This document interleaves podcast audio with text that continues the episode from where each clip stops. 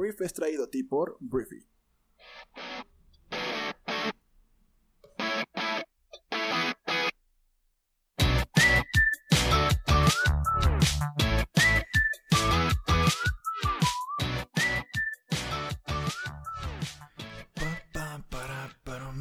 Briefers. Bienvenidos a esto que es el Brief, el programa, el podcast en el cual puedes conocer las noticias más importantes del mundo en cuestión de minutos. Yo soy Arturo, tu anfitrión y uno de los fundadores de Briefy, la plataforma que comparte contigo conocimientos, ideas e inspiración para que construyas la mejor versión de ti. Entonces, bueno, el día de hoy vamos a empezar hablando de México, porque el día de ayer México em, pues concretó un acuerdo, un tratado de libre comercio con la Unión Europea que pues con esto moderniza su tratado de libre comercio.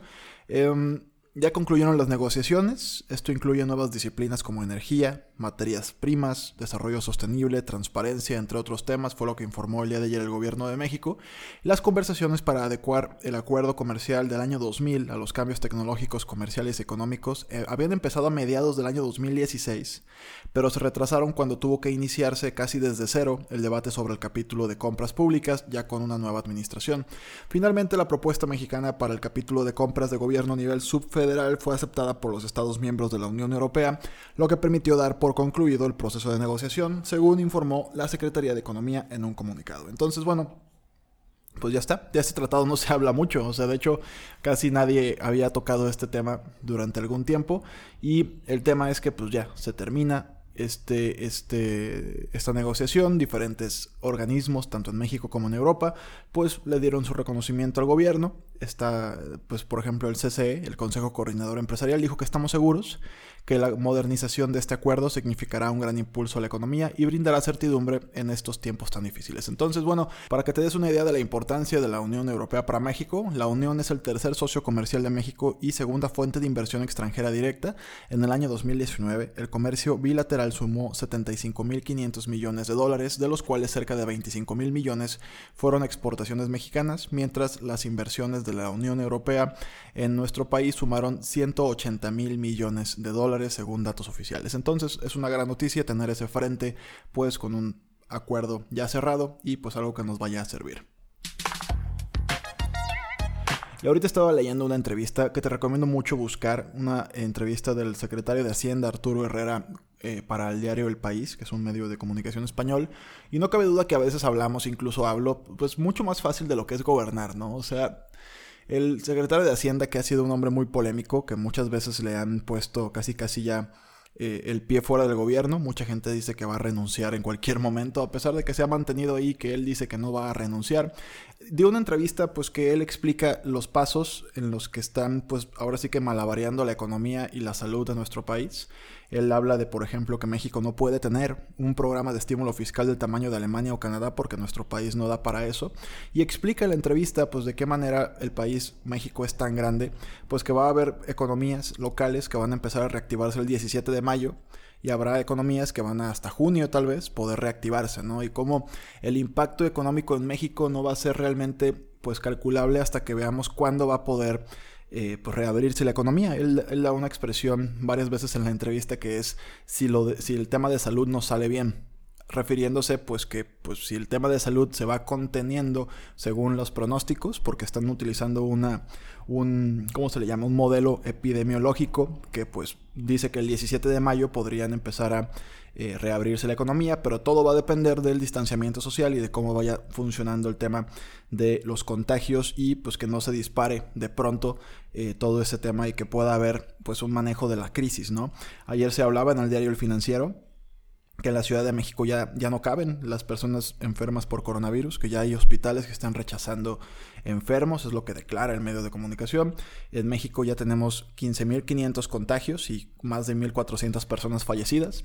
Entonces, bueno, esta entrevista te la recomiendo, sobre todo porque de alguna forma te da una perspectiva en la cual, em, pues, es el día a día, pues. Venir aquí y hablar es, sencillo. O sea, venir aquí y decir el titular, el, la oración que se dijo, eh, la declaración que se da, pues es la parte fácil, ¿no? O sea, creo que con esto de alguna forma empatizas, no baja el nivel de exigencia que podríamos tener hacia el gobierno, pero cuando ves un poquito más de la explicación a una pues a, unas preguntas que pues de repente se ponían pues más tensas, creo que uno te digo, entiende un poquito más de lo que está pasando en la entraña del gobierno, ¿no? Entonces, la entrevista se llama tal cual así, México no puede tener un programa de estímulo fiscal del tamaño de Alemania o Canadá, y es una entrevista de Arturo Herrera como secretario de Hacienda para el diario El País, ¿no? Entonces, em, básicamente es una entrevista que concluye que tenemos que esperar, que tenemos que hacer caso al tema, de la, al tema del distanciamiento social y al final del día también toca un poquito lo que fue del Banco Interamericano de Desarrollo, Em, con el préstamo que se le va a hacer de 12 mil millones de dólares a diferentes pymes, una línea de crédito que se abre para diferentes pymes. Y pues básicamente al respecto de eso, eh, y la confusión que parecía haber con el presidente de México, ayer la mencionábamos aquí, de cómo Andrés Manuel cuando le preguntan qué onda con este crédito, eh, pues él dijo que pues, no estaba de acuerdo si afectaba al erario público. Entonces, lo que dice Arturo Herrera es que de alguna forma es muy probable que se, o sea, no supiera Andrés Manuel de cuál crédito estaban hablando, debido a que hay tantas líneas y hay tantos recursos de los cuales el gobierno se amarra o se agarra para poder mover la economía del país que no supo probablemente de qué se trataba cuando se aventaron la pregunta ahí de bote pronto, ¿no? Entonces, bueno, eso es. Realmente él dice que fue un malentendido. Yo también ayer decía, bueno, pues igual y Andrés Manuel no sabía de lo que le estaban hablando y pues se podría confirmar de alguna forma que todo ese drama que se armó de que no, es que Andrés Manuel no quiere aprobar este crédito para las pymes, este, pues simplemente fue eso, ¿no? Se manejan tantas, eh, te digo, líneas de crédito y recursos que al parecer, pues Andrés Manuel a la hora de que le preguntan, pues no supo de cuál estaban hablando y dice Arturo Herrera específicamente que para muchas cuestiones que no requieren la aprobación presidencial, pues ni siquiera se le quita el tiempo al presidente preguntándole o diciéndole o, informándole a, a detalle, ¿no? Entonces, bueno, eso es lo que dice, te la recomiendo, pásale al país y pues ya, vamos al siguiente tema. Metámonos a hablar de. Ay, pues de qué podemos hablar. Podemos hablar de Francia, que Francia está empezando ya a preparar un desconfinamiento gradual a partir del 11 de mayo. España, diferentes eh, países europeos ya están empezando a dar pues, los primeros pasos hacia la salida de este tema, que es el COVID. Em, el 11 de mayo, eh, para evitar un derrumbe económico, es cuando comenzará a levantar medidas em, el país galo y esto lo anunció el primer ministro Eduard Philippe, que pues no obstante advirtió que las infecciones podrían volver a aumentar si el país retira las medidas con demasiada rapidez. Entonces las escuelas van a reabrir gradualmente, y las empresas serán libres de reanudar sus operaciones. Sin embargo, los restaurantes y cafeterías van a permanecer cerrados al menos hasta principios de junio. Los deportes profesionales, incluido el fútbol, no volverán a empezar hasta el otoño boreal. Entonces, bueno, eso es lo que dicen en Francia, que ya, te digo, reabren. También el gobierno español esta semana presentó un plan, me parece, de cuatro fases, ya para también empezar a reabrir su economía. Ya los niños pueden salir a jugar y pues a partir de ahí, este, sí son cuatro fases. Ya los estoy aquí confirmando. Cada una de las fases en España va a durar dos semanas, por lo menos, y Pedro Sánchez, el presidente, prevé que no se podrá volver a la normalidad hasta finales de junio. Hablemos de el hombre más buscado del mundo que es Kim Jong-un, porque, caray, este, Antier hablaba de él, acerca de cómo la gente asumía que estaba muerto y luego que no estaba muerto y luego que sí estaba muerto. Y bueno, el, eh, el, ministro de Corea del Sur y fuentes de Estados Unidos dicen que Kim podría simplemente estar protegiéndose del coronavirus. El temor al coronavirus podría haber sido lo que mantuvo al líder norcoreano alejado de la vista pública desde mediados de abril, fue lo que dijo el martes un ministro surcoreano y fuentes estadounidenses en medio pues, de intensas especulaciones y preocupaciones sobre su paradero y su salud. Entonces, pues hasta ahorita estamos hasta aquí, ¿no? O sea, no hay una confirmación de nada, la gente más bien especula y pues algunas fuentes ya un poquito más fidedignas hablan de que pues el señor simplemente se está escondiendo de la enfermedad, como es un señor obeso, pues tiene que esconderse porque podría morir, ¿no? Entonces hablan de que en Corea del Norte hay un problema brutal que pues no se ha podido controlar de ninguna forma entendiendo que no tienen infraestructura o recursos, o no sé, no sé, no tengo idea de cómo sea la vida en Corea del Norte. Poca gente sabe, de hecho, hay algunas eh, personas que han ido a Corea del Norte y grabaron y documentaron un poquito y hay videos en YouTube de ellos, pero no se sabe mucho acerca de la vida en Corea del Norte, más que los medios de comunicación están amañados y dicen cosas insólitas como que Corea del Norte gana Olimpiadas y que eh, casi casi que el líder supremo Kim Jong-un tiene poderes sobrenaturales. Entonces, pues con ese tipo de acciones, pues no podemos esperar que tengan un buen manejo de una pandemia como lo podría ser el coronavirus. Por lo pronto, Kim Jong-un no está ni vivo ni muerto, no sabemos dónde está Kim Jong-un. Y tampoco, pues si mueren, pues me imagino iría al infierno. No es un señor que se ha portado muy bien, que digamos. Hablemos de em, ¿de qué podemos hablar? ¿Empresas o podemos hablar... Ah, Estados Unidos, vamos a Estados Unidos. Estados Unidos tiene, tengo varias cosas que decir de mis compañeros del norte. Primero, Estados Unidos ya superó el millón de infectados por coronavirus. En el mundo hay 3 millones de casos, positivos y en, solamente en Estados Unidos hay un millón. La tercera parte está en el norte. Diferentes medios de comunicación, sobre todo centros de investigación también, hablan de que pues, la, cantidad de personas infectadas y fallecidas en, el, en Estados Unidos es mucho mayor de lo que se reporta. Al parecer esto sucede en todos lados, no solamente es una cuestión de países en vías de desarrollo como lo es México.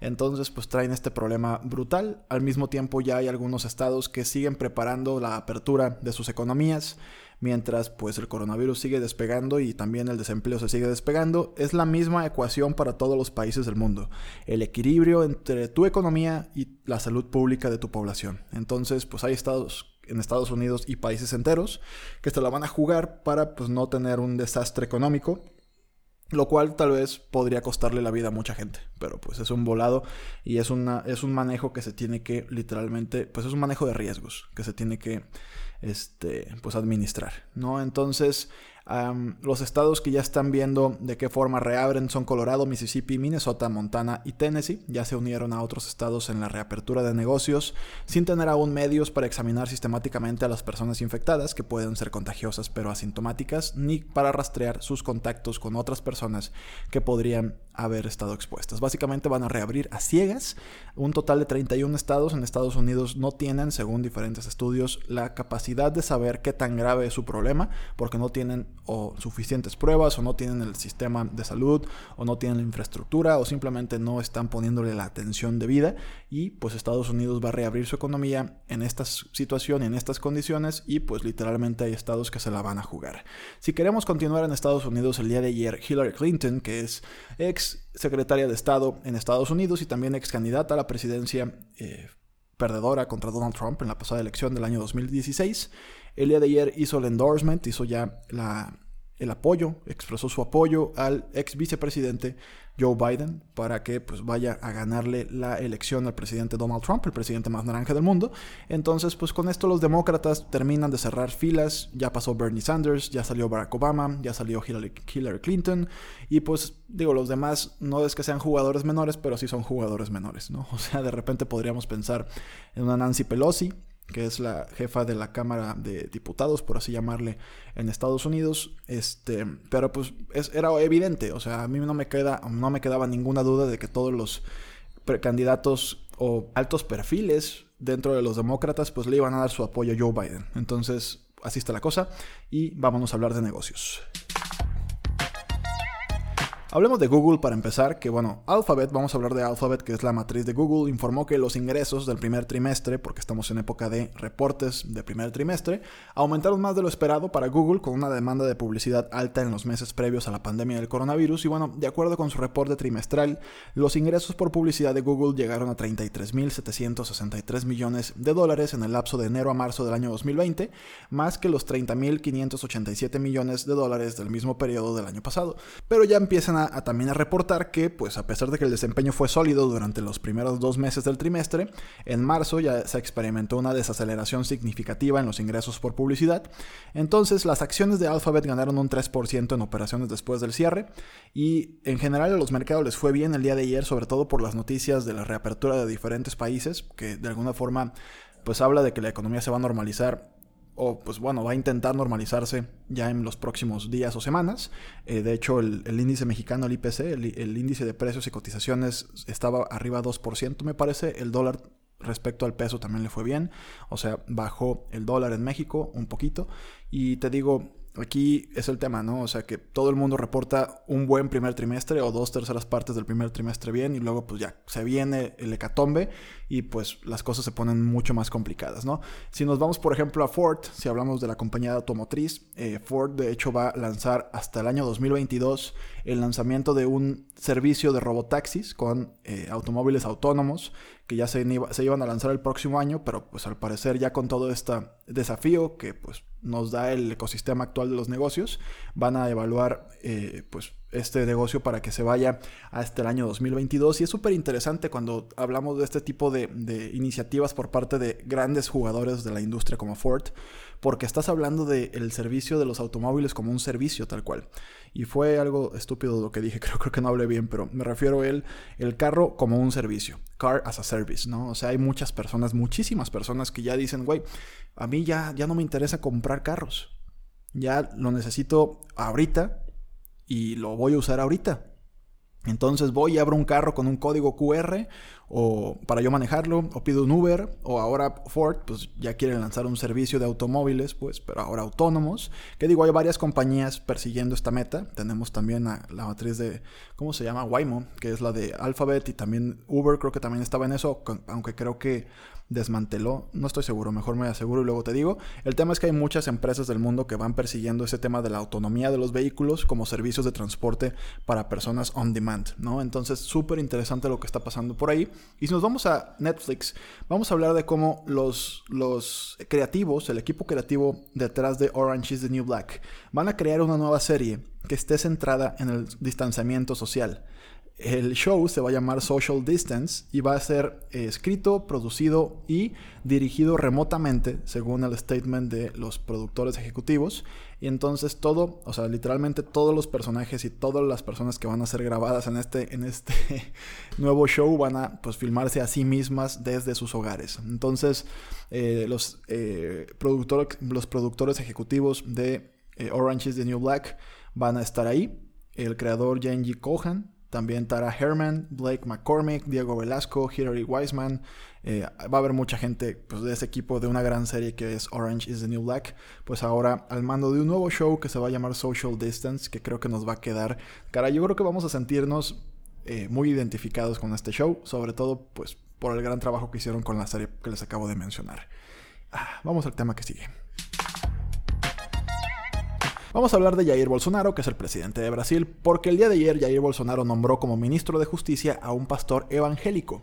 El presidente de Brasil nombró como nuevo ministro de Justicia y Seguridad Pública al abogado y pastor presbiteriano André de Almeida, en reemplazo del ex juez Sergio Moro, que por cierto ha acusado a Jair Bolsonaro de pues tener unas persecuciones em, que él ha ordenado directamente y él ha controlado a la policía y por eso le renunció Sergio Moro y ahora pues este señor evangélico pues es el nuevo ministro de eh, Justicia y Seguridad Pública del país. Entonces eh, pues eso es, ¿no? a la gente obviamente dice, güey, ¿qué, ¿qué, está pasando? Me imagino tiene credenciales para estar ahí el señor, pero te digo, eh, Jair Bolsonaro es un hombre de ultraderecha, que la verdad es que ha dejado mucho que desear en diferentes actividades y decisiones que ha tomado, desde la conservación de la selva de la Amazonia hasta pues, el manejo que le está dando el coronavirus, hasta la explotación también de la Amazonia que está dejando a las personas cultivar o talar árboles para que la economía siga fluyendo y pues obviamente eh, su pues, nulo apoyo para las o para las personas más vulnerables en ese país que tiene mucha necesidad. Es la principal economía latinoamericana, pero tiene unas broncas muy fuertes en todo lo que es pobreza, seguridad en algunas partes del país, ¿no? Entonces, pues por lo pronto, Jair Bolsonaro eh, pues contrata, nombra a esta persona evangélica como su nuevo ministro de Justicia y veremos qué tal le va. Sigamos, hablemos todavía de Latinoamérica, pero ahora vamos a hablar de los insumos. Los insumos en plena crisis porque la Organización Mundial de la Salud solicitó este martes una mayor capacidad de vuelos para aumentar los envíos de pruebas de diagnóstico y equipos de protección a las áreas donde se está expandiendo el COVID-19, especialmente en América Latina. Paul Molinaro, jefe de operaciones de apoyo y logística de la OMS, dijo que los envíos mundiales de vacunación se interrumpieron en abril y que si eso se mantenía hasta mayo, habría lagunas en las inmunizaciones de rutina y en las campañas contra otro brote de enfermedades. Esto es importante porque pues el coronavirus no es la única enfermedad del mundo. Y es algo que lo he dicho aquí y eh, lo he dicho hasta el cansancio, ¿no? Pero pues me gustaría repetirlo. Este, la gente también muere de otras cosas y muere en mucho más medida de otras cosas. Hay cosas, hay enfermedades más bien que si se nos salen de control, neta nos carga el chuki. O sea, no podemos dejar que, por ejemplo, en la Ciudad de México hace no mucho había un brote de sarampión, es una enfermedad que te puede complicar la salud severamente. Y pues la gente no hablaba del sarampión. Y habla, había, me parece, 120 casos de sarampión en la Ciudad de México. Y nadie decía nada, ¿no? Porque el coronavirus era como el rey de las enfermedades. Pero así como hay esto, hay distintas enfermedades que son muy graves y que hay esfuerzos globales para que se erradiquen, por ejemplo, la polio, ¿no? que está a pocos, tenemos entendido que está a pocos años tal vez de erradicarla por completo y que ha sido un esfuerzo principalmente impulsado por la Fundación Bill y Melinda Gates. Em, y de repente si tenemos un retroceso en cuanto a insumos para que la gente se siga vacunando, no estoy hablando de que se va a infectar el mundo de polio, pero sí hay otras enfermedades que también son relevantes y que no se pueden seguir atendiendo si no tenemos los insumos adecuados. Entonces, esa es la noticia y esperemos se resuelva rápido y que las vacunas lleguen a toda Latinoamérica para que la gente se pueda seguir salvando y sus seres queridos y las poblaciones, sobre todo las más vulnerables, ¿no? La gente que no puede ir y comprar la vacuna en el centro de salud más cercano. Y bueno, Briefer, muchísimas gracias por haber estado por aquí en esta mañana de eh, miércoles. Espero que te haya gustado y que te haya generado mucho valor este programa. Comparte por favor el podcast con tus amigos y familiares y recuerda que puedes enviar eh, tus datos, tu nombre y tu correo electrónico a hola.briefy.com para recibir una de las 10.000 cuentas que estamos donando como parte del esfuerzo de Briefy para echarle la mano a personas y compañías en toda Latinoamérica y que tengan el conocimiento, las ideas y la inspiración para poder soportar y sobresalir en esta crisis del coronavirus. Entonces, si eres una persona interesada, envía esos datos a hola.briefy.com. Si eres una empresa que le interesa que tengas todo su equipo esta, esta plataforma, pues envía una base de datos en un Excel con los nombres y los correos electrónicos de tu equipo y con mucho gusto les generamos sus cuentas. Entonces, bueno, no me queda más que decir que nos escuchamos el día de mañana jueves en la siguiente edición del Brief. Te mando un fuerte abrazo, échale muchas ganas en esta pandemia, lávate las manos, no te toques la cara. Y bueno, yo soy Arturo. Adiós.